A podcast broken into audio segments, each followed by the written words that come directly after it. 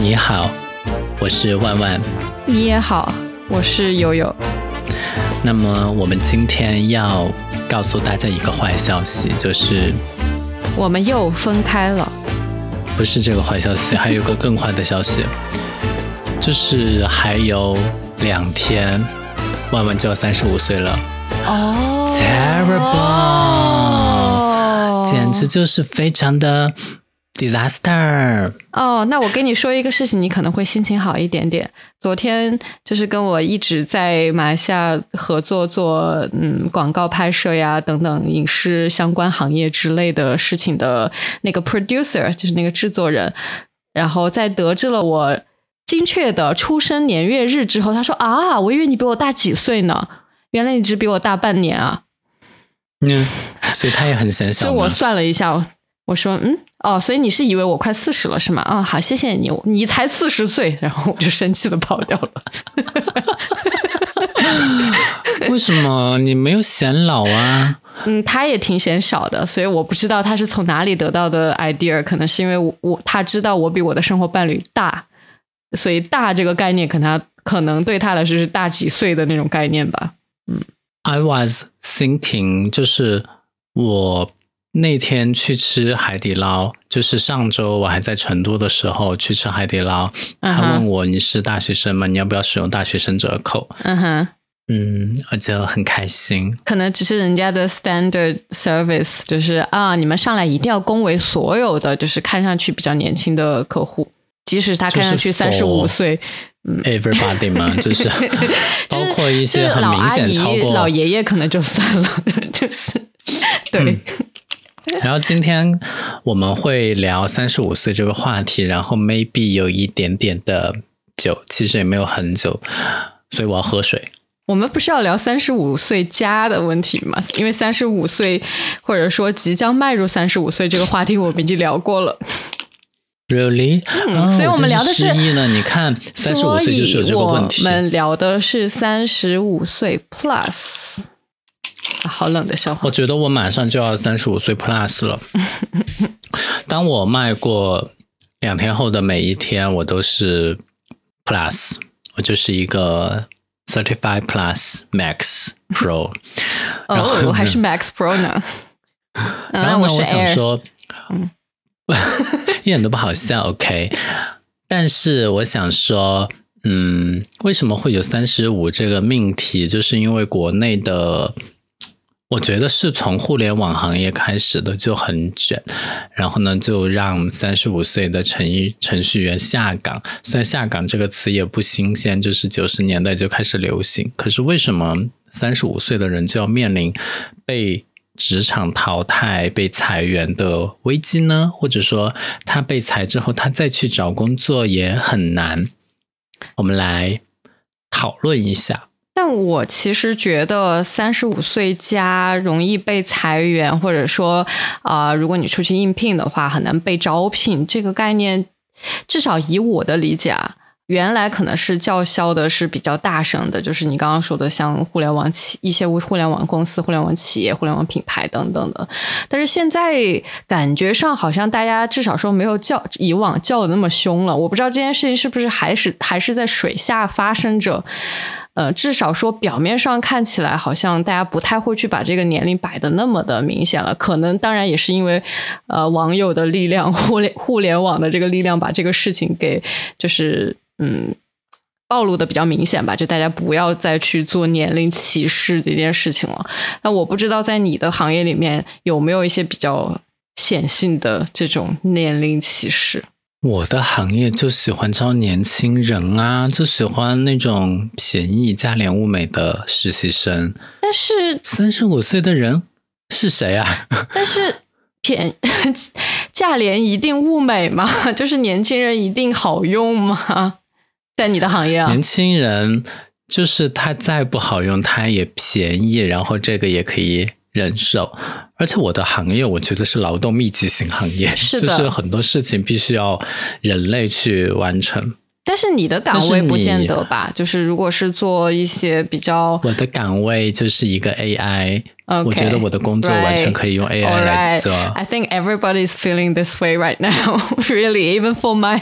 part. 就是最近，因为我也是在接洽一些项目嘛，就会发现说，真的是现在的各种工具、各种 AI。虽然我现在也是把 AI 当成工具来使用的，就真的是太方便了。就是你会觉得说，嗯，好像原本靠一个人工需要一天左右才能做完的一件事情，现在好像。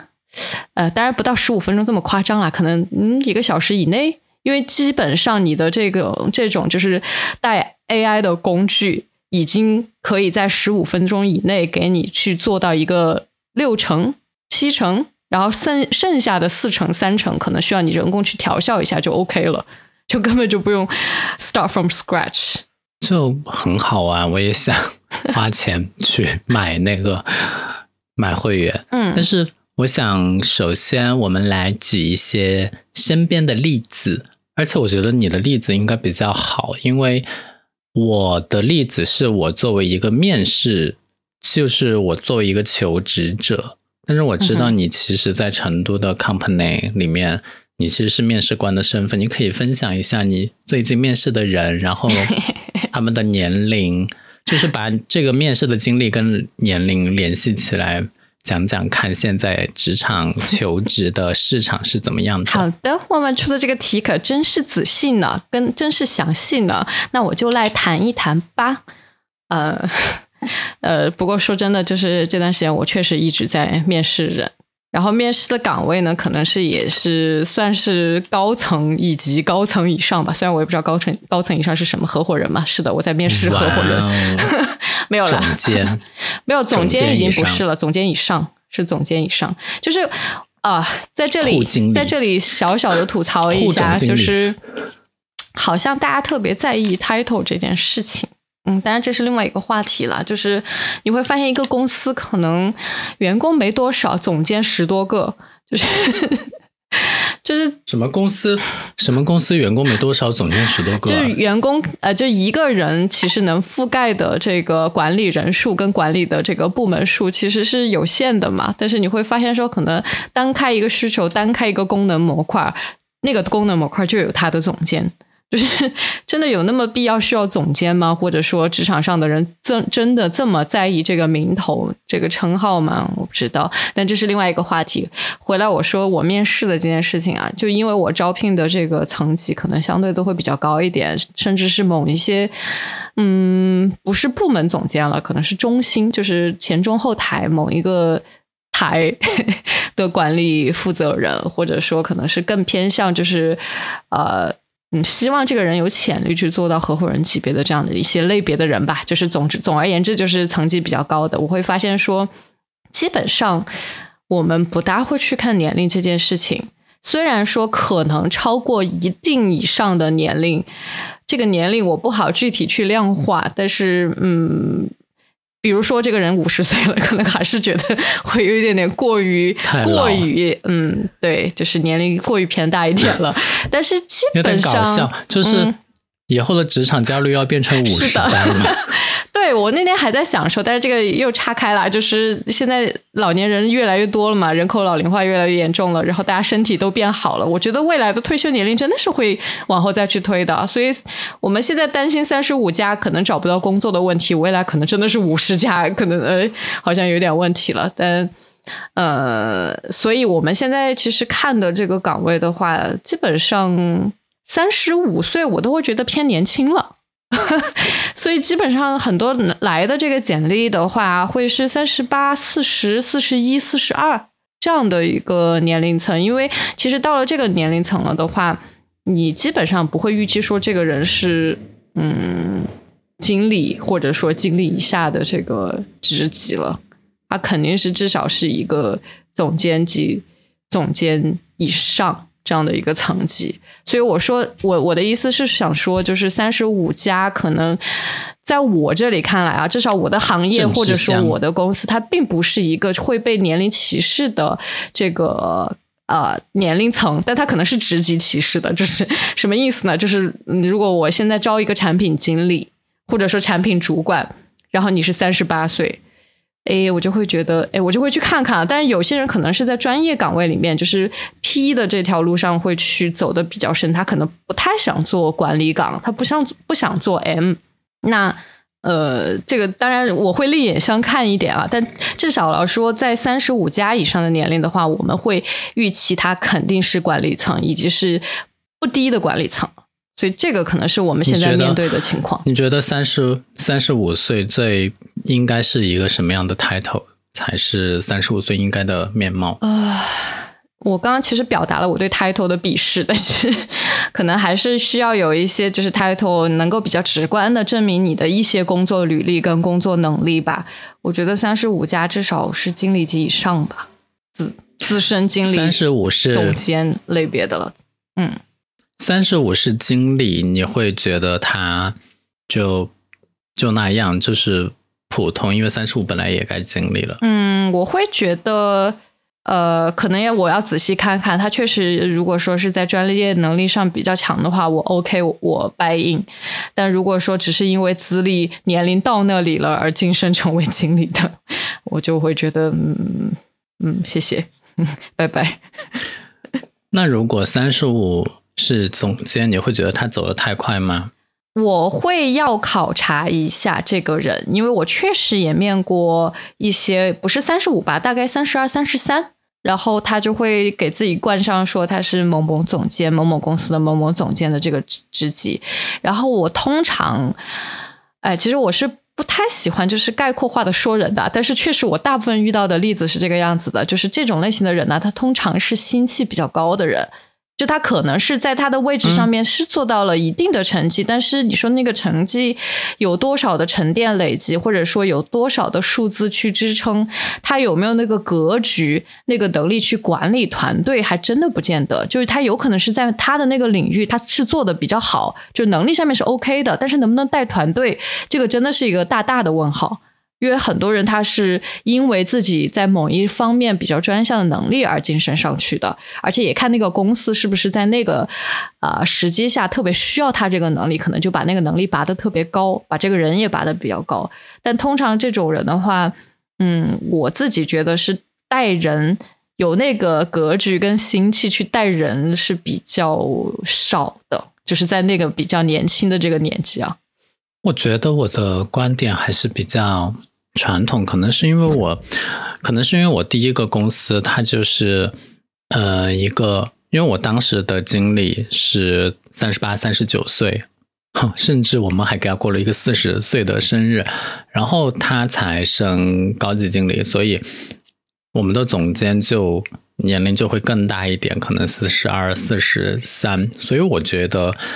三十五到四十之间。是经理或者高级经理都 OK，四十以上是总监会更显得，无论在专业性方面还是在团队管理方面都会更有经验一点。我后来换公司之后也遇到了一些很年轻的，就是总监或者副总监，甚至于我有几次求职面试我的人年龄比我还小，所以这种倒挂会让我有一点不适应，因为我觉得。嗯，你的资历真的到了吗？然后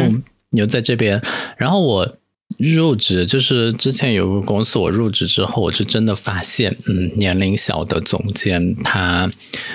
只是嘴上会说而已，他真的有的时候考虑会非常的欠缺。嗯，但是我觉得也很羡慕他们，因为谁不想就是嗯，张爱玲说的嘛，出名要趁早，升职也要趁早。本来职级就没有多少，总监以上就是副总经理、总经理。当然，有的公司可能会有一些 VP 啊之类的。那我觉得，嗯，谁愿意抗拒一个比较高的 title 呢？我愿意。但是，但是说回来，就是嗯，联系到我们今天聊的三十五加的话题，如果你是一个。你你你年龄很轻的时候就抬头比较高了，然后你又不幸在这个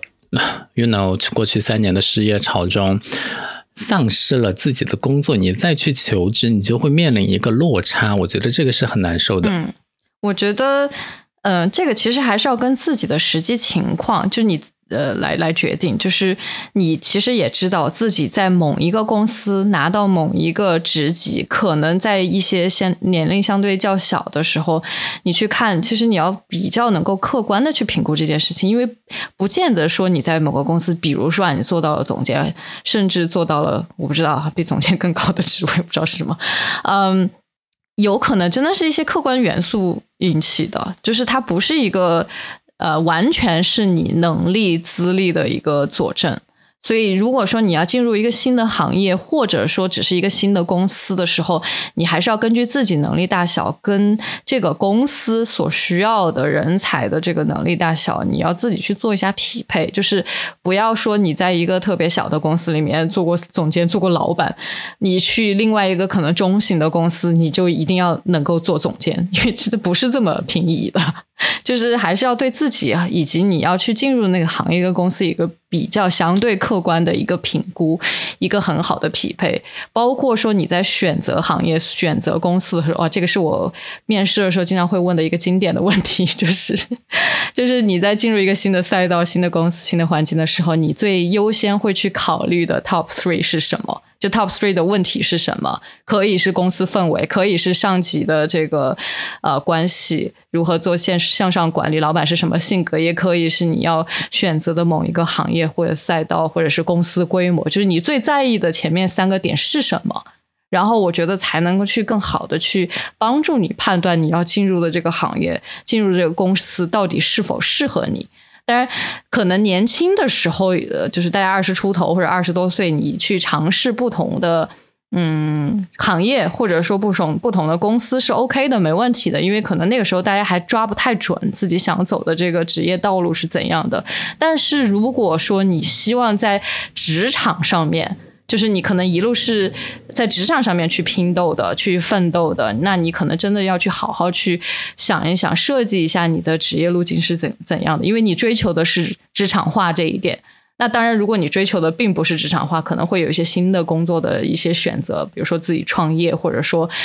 呃自己想想当自由职业者，当然也是可以的。但如果说你特别在意说职场发展这件事情，那真的是得好好的设计，因为如果说你的履历过于的。花枝招展，过于的就是四处四向发展，那可能确实是，呃，在看到你简历的人的时候，你就呃确实会对你到底要做什么会有一点点质疑的，或者说你需要相当大的呢那个力气去修饰你的这个履历，修饰你的简历，可能才会看上去是一个逻辑比较清晰的一个发展路径。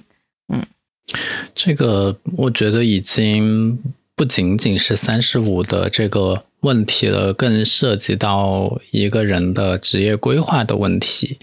但是我反正对三十五加或者说三十五是职场的一道坎，尤其是在中国的，无论哪个行业流行这句话，我的观点其实是非常的鄙视，就是为什么要什么人为的设这一道坎？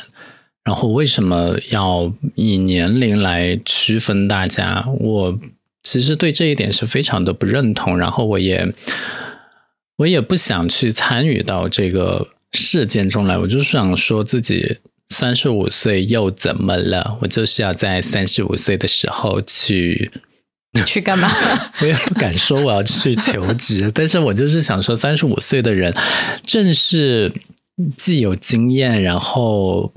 我觉得我性价比还蛮高，就是很值得大家来追捧啊！为什么要被排斥呢？你有遇到过被排斥吗？我有啊，就是我去年、前年、前年应该是二零二一年，我从那一个乐色公司离开之后，然后我去找工作。我前年那个时候就是三刚满三十四，然后我去找工作。只要不是经理抬头的，他都不会面我。然后经理抬头的，我当时因为我还没有升职，我也没有管理过团队。You know，那个香港公司四年的把我害惨了，坑货。然后呢，就是求职就非常的受限，所以呢。我就觉得这个东西真的是很是一个问题，所以这马上我又又要过生日了，所以我才想要说，咱们来聊一聊这个话题。反正是以我自己的经历来说，就是在我们这种呃，不能，已经不能算小型了，但是也算不太上中型，可能中小型到中型之间路上的这样的一个创业型的这种公司来说的话，年龄包括可能，嗯，有一些，当然说了别的话题啊，就是性别，都不是我们看一个岗位是否就是需要这个人的呃筛选条件，就是我不知道别的公司是怎样的情况，但是以我个人来说，就是。经历最深的这家公司来说，我们从来不会去看这个东西。有些时候，在某些岗位的时候，甚至不大会去看学历。但是，学历在某一些岗位上面还是有有需要的，因为可能一些比较基础的、全面的这个知识，以及啊做人处事的这个方法，可能还是觉得在一定学历层级以上的话，会是比较合适那个岗位需求的。就是也不是。呃，要上升到学历歧视的这个这个这个事情啊，所以基本上我们还是因需来去呃看到底需要怎样的这个人才的，不太会去受这些标签的这个影响。我觉得你能说出这些话来说呢，就证明你真的是没有怎么找过工作，你就是从你毕业到你现在的公司，然后一路做下去，你也没有，你你忘了你你去北京你。那个求职，那个算是你真正的求职吧？你觉得那段时间顺利吗？我觉你现在是作为一个公司的 maybe 负责人的姿态在说话，但是你作为求职者，你来讲一讲你当时在北京的那段经历。你觉得我在北京那段经历，我先说一下吧。就是我在北京，可能第一份工作是还没有去之前就已经确定好了的。呃，为什么呢？是因为是有朋友的这个推荐。然后是到一家就是影视，算是影视制作公司，但是影视制作其实算是他的产品啦，就是做的是那个公司的产品总监。然后做了一段时间之后，发现自己确实不太适合，可能跟上级 确实不对位吧，不对口吧。然后我就自己选择离开了。然后后面你的上级年龄，我的上级年龄跟我应该是差不大多，他比我大两三岁，大概啊。好的，对，呃，是这样的一个一个第一份工作经历，然后到第二份，嗯，其实就是经历了一些就是正常人在可能职场里面去求职的这样的一个经历了。那个时间其实对我来说，嗯，虽然不算呃。特别艰辛，但是我也不能说特别轻松，确实是经历了一段呃纠结跟挣扎的。为什么？就是因为我这个人兴趣太多，然后我想要去尝试的行业比较多，然后那个时候我自己背负身上背负的 title 其实已经比较高了，而且都比较局限于在某些领域里面啊，所以嗯，你要去面对一个完全全新的行业、全新的赛道的时候，别人也会想说：“哎，你都做过这些了，你干嘛来我们这里做这个事情啊？”就是可能我我我甚至去面过一些就是什么教育行业，呃，面过区块链行业的公司，还面过些啥？反正就乱七八糟的几个，我其实还蛮感兴趣的这个领域，然后都不是算特别的成功。然后最后我不知道为什么，可能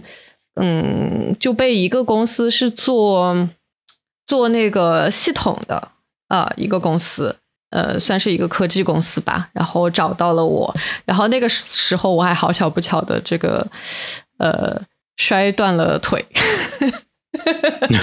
所以我的跟老板的面试我是约在离我家很近的地方，因为我还在摔断腿的一个月之内，所以那个时候我其实是躺在床上在养伤的状态。然后我就跟他跟他约在我家附近的这个咖啡厅，然后拄着拐棍，那个脚上是有那个那个那个，就是定制的那个打绷带，不是绷带，也不是石膏，就是不是石膏，比石膏更先进的那个东西，铁钉，铁钉在里面，就外面反正定制款，就是根据我的脚型定制了一一个什么特殊塑料包裹的一个东西啊，呃。然后就这样拄着拐棍打车，然后进去，然后跟老板面试，然后居居然还通过了，居然我还拄着拐棍，呃，没过多久，一个月以上时间了，养好，呃，养了养到可以出门了之后，我还去真的去上班了。我现在都觉得那段经历很很。很奇幻，所以那个算是我第一次可能比较嗯正式求职，然后有找工作，有写简历，然后有呃跟那个求职方接洽，然后这样找到的一份工作。然后其实那段经历还蛮开心的，然后做的是产品经理，然后也是公司的 one only 产品经理。对，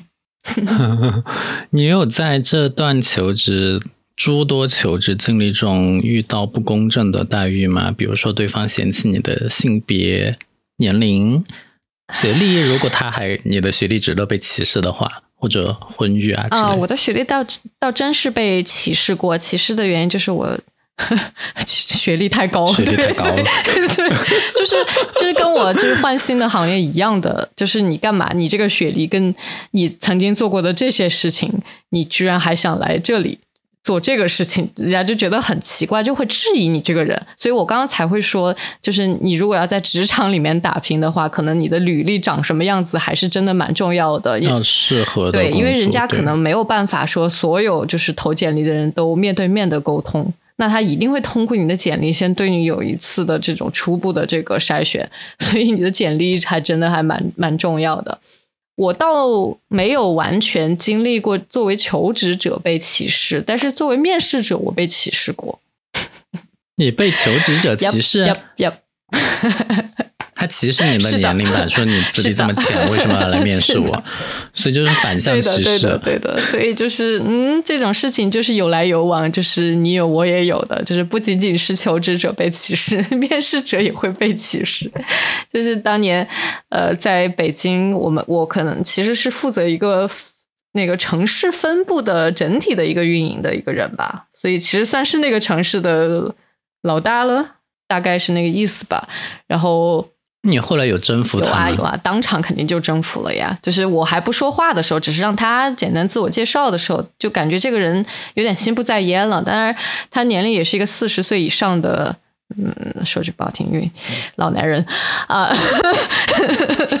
就是他现在还在吗？在不在？肯定 pass 掉了呀，肯定 pass 掉了。就是这种会对因为年龄去歧视一个人，而不是说看一个人的能力。你能力不好，我可以歧视你，但是。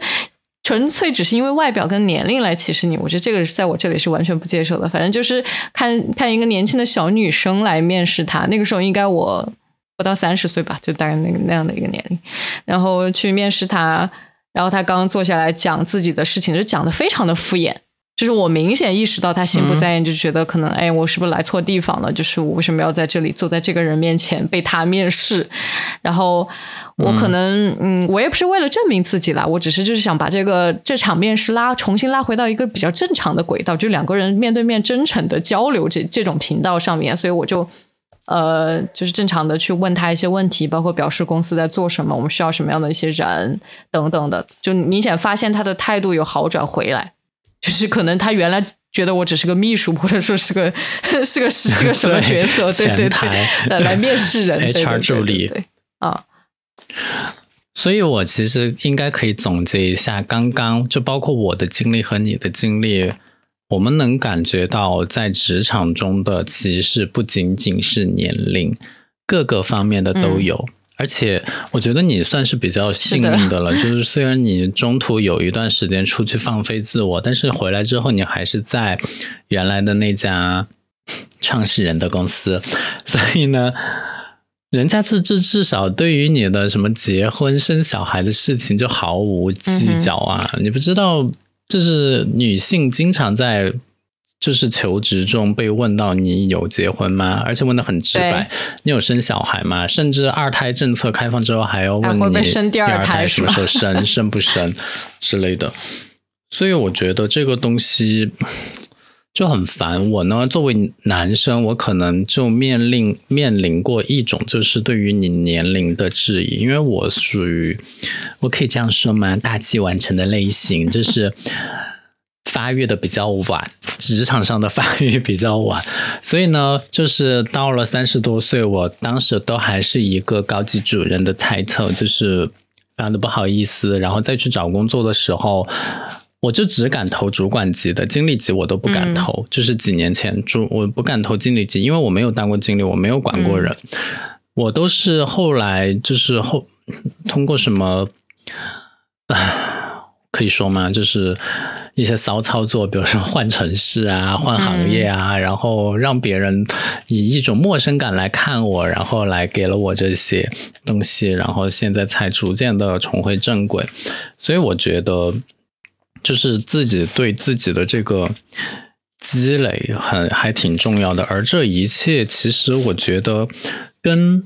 不是单纯的年龄的问题，而是你的能力随着你的年龄的增长，它有没有获得进一步的提升？然后你是否满足了市场上的需要？你有没有被 AI 取代 的这一些？嗯，但其实刚刚提到有一点相关的启示啊，其实呃，我自己是觉得，比如说你刚刚提到。婚育的一些歧视，这个我觉得很大一部分原因还是在于说，现在确实男女男女孩在生育这件事情上面不太平等，就是天然的母亲或者说女性会在这个婚育上面承载更多的责任，所以导致说好像男性在这件事情上面，其实在工作上面、求职上面并不受影响。但是女性怎么样，大家都会预设你肯定会受影响。那既然说你在工作的时长上面，或者说工作的这个精力上面一定会有减损的情况下，那公司就自然会觉得，哎，那我你是不是有这样的情况，或者说你未来是不是即将会有这样的情况？那我要考虑要不要把你放在我这个还蛮重要的这个岗位上面。所以这个东西的根本，我觉得还是要解决说。男女是否能够在一定的程度上面，在婚育的责任承担上，能够做到相对的更加的平等？就我们看到，其实很多的这个美国不说了，美国其实还是存存在相当的不平等跟歧视的。但是在欧洲一些嗯 文明高度发达的一些国家，你会发现说，就是你在街上去做街访、做采访的时候。嗯，感觉父亲带着孩子出来的这个这个占比是是非常之大的，而且你问到很多关于男女在这个角色承担上面的一些问题，好像那个男方其实就是觉得，哎，就是跟母亲应该是一样的，反而而且甚至因为就是母亲其实很多身体力行的事情在生育上面啊，男生是没办法取代的，没办法替代的，女生女性呃女性天然就会承载更多。所以反而在养育的这个职责上面，男性反而会选择就是承载更多，就这就这个嗯，可能是一个美好的图景吧。当然，我觉得我们现在的文明程度也是呃突飞猛涨，就是还是日益的在提升的。就希望那个美好的一天能尽早的到来。我觉得你说的关于婚育的这方面，focus 在了人的奉献和素质上面，但是我觉得。作为商业行为，就是公司行为的这个对未婚女性的不待见，完全就是因为劳动法里给的她，我不能叫多，我就是是说比较偏向于劳动者，或者说对于呃已婚就是孕期的妈妈们会特别的照顾，导致这些用人单位不想给到劳动法里面那么优厚的条件，因此呢，反而。被歧视了，你知不知道我们国家劳动法对于产假的这种年限或者说是条件如何？As a employer，我具体不太记得，但是我记得是前前两年，呃，是有增加的，就是对于产假这件事情，就是。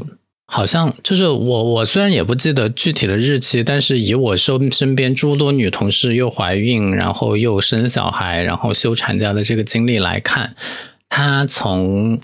应该是生产前几周，她就要开始休息，她会工作到她肚子大到不能再大，然后开始休息，然后待产，然后直到小孩满半岁之后，她才会回到工作岗位上。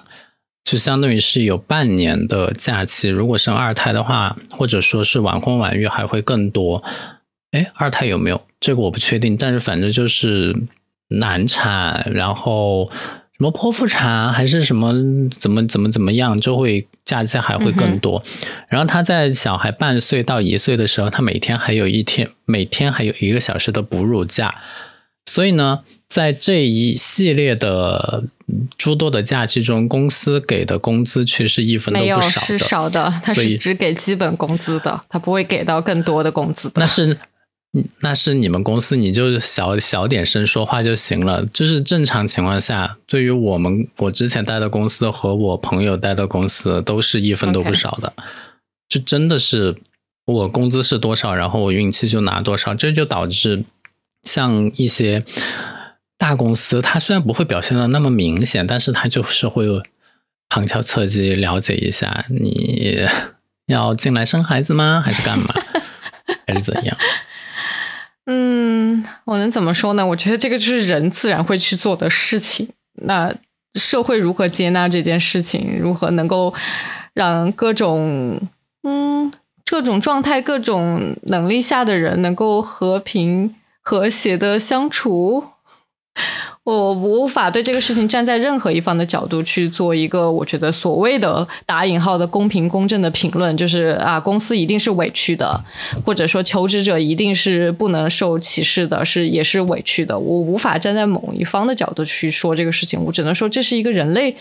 有繁衍就会有的自然的现象，那人类可能也会要去工作，那他就是会遇到这样的事情。那如何？你说像比如说，我其实最近了解到，像美国的所谓的劳劳动法，它其实是不怎么保护呃 employee 的，是不怎么保护这个求职者的。它更多是把这个权利交给这个嗯公司自主的去做，因为它是一个相对比较自由市场经济的这样的一个社会形态嘛。所以你觉得那种？嗯，就更好吗？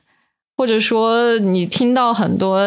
大量的，就前段时间就是美国企业在面临的大量的一些就是减员啊、裁员啊，一些大非常大型的公司一刷就刷三分之二的人的这种，嗯，你觉得是一个好事吗？就是如果如果劳动法不去保护这个员工的话，就呃，anyways，就关于这个话题，我是不是特别想站在某一方的角度去说，就是。可能就是一个自然规律，我们希望能够去找到当中的一些平衡吧。就是中国的劳动法是保护雇被雇佣者是要更多一些的。然后呢，我觉得就是因为我想说，听我们播客的人可能三十五加的人有，但是没有那么多。但是即将三十五岁的人一定有很多。那么，as a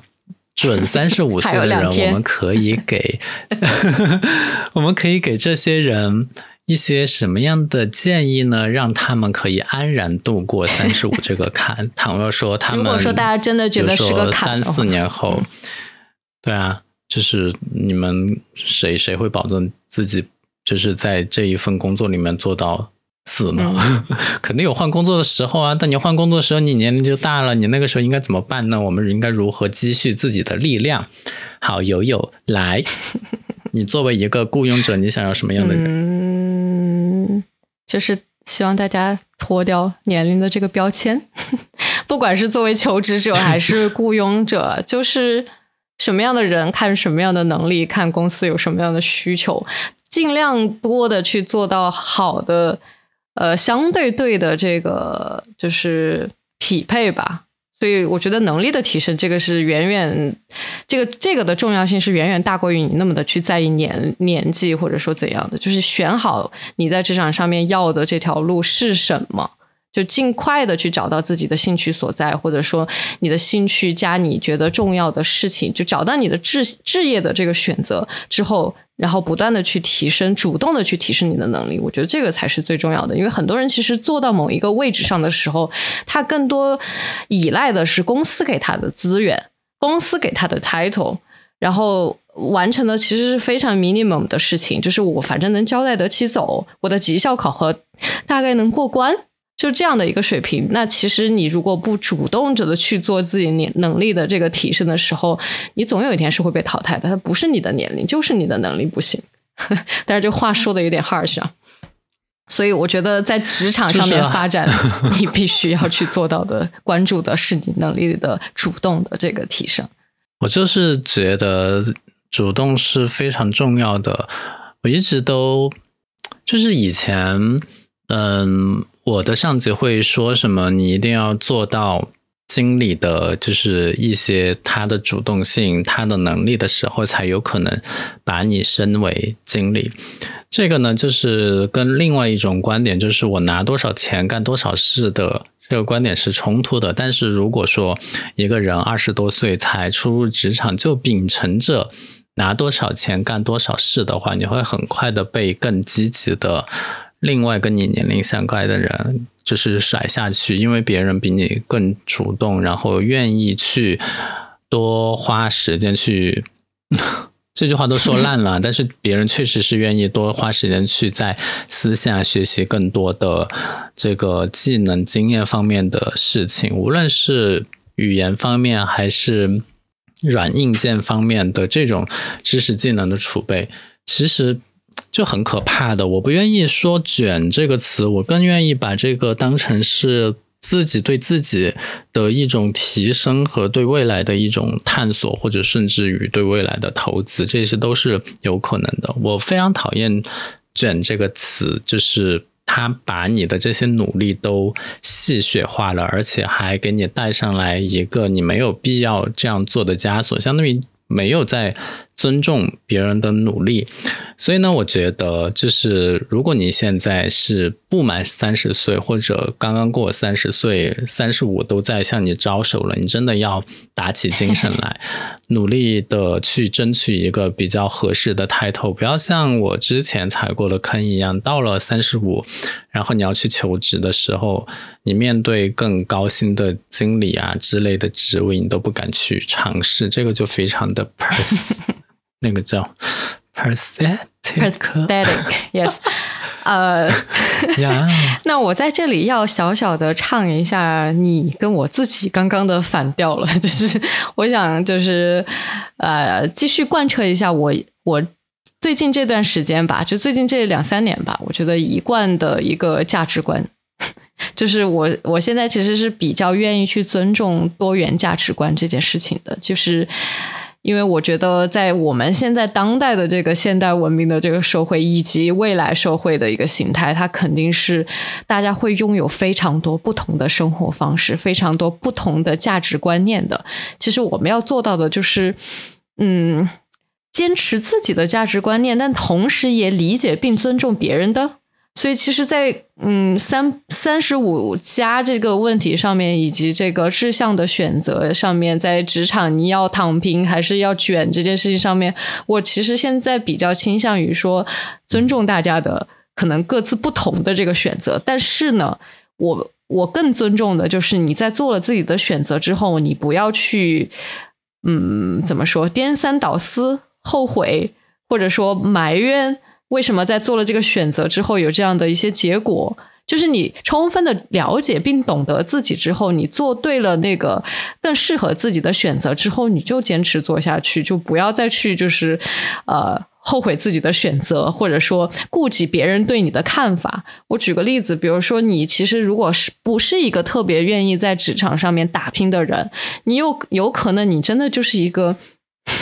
给多少钱办多少事。这样的一个人，那如果你幸运的能在一个公司里面找到一个可能长期可以就是以这种工作方式、工作工作态度工作下去的这样的一份职业的话，那。可能你也可以活得很开心，你也可以，你用你可能多出来不加班的这个时间去发展自己别的一些志向，发展自己别的一些兴趣爱好，然后看电影也好看书也好，去旅行徒步也好，我不知道，我身边其实看到过类似的这样的一些人，以及说你甚至可以跳脱出职场这个渠道这个赛道。你可以去做一个不为别人打工的人，或者说你就去做一个接单的人，你就是一个可能在。职场上面，或者说市场上面，你去自由接单的怎么样的一个人？现在大量的人会跑出来说啊，我其实愿意就是生活在全世界各地，我做一个 digital nomad，我做一个数字游民啊。当然，这个也是建立在你知道自己想要这样的生活方式，并且你接受不稳定的收入来源，你接受可能你在某项的这个能力上面，你需要去不断的吆喝，你甚至要用到。周围的这个熟人的这个关系，建立起一定的基础订单，然后在外在在充分使用一些就是外部的一些辅助工具，你要不断的去营销自己，把自己当成一个品牌来经营。就这一切的一切，你只要是自己想清楚，你选择职场也好，你选择三十五岁也躺平也好，你选择我不走职场这条路，我就是做一个自由职职业者，或者说你就是愿意自己当自己的老板，你要去自己创业开公司，你要去管理自己的员工，你要做一个自己想要有热情去做的这个事事业也是可以的。就是 我现在其实更多的在想说，就是我们我原本其实是一个嗯，不能说卷的人吧，但是我是特别单一价值观的。我就觉得人应该去做一份自己想要为之奋斗的事业，或者说，呃，你要去做一份你能够去不断的提升自己的能力，不断的向上，不断的成长，不断的累积经验，然后把自己越做越好，然后在职场上面呃尽尽职尽能，然后去做到一定的岗位，然后带人，然后公司好。我之前就在这样的一个价值观上面去去去去成长起来的。那个时候，我其实是非常鄙视那些好像还留在一些小城市里面、自己的家乡里面，不愿意走出去，然后可能做一份闲职，或者说在政府里面打工。我不知道，就是这样的一些选择人，会觉得，哎，你怎么这么没有出息，或者你这么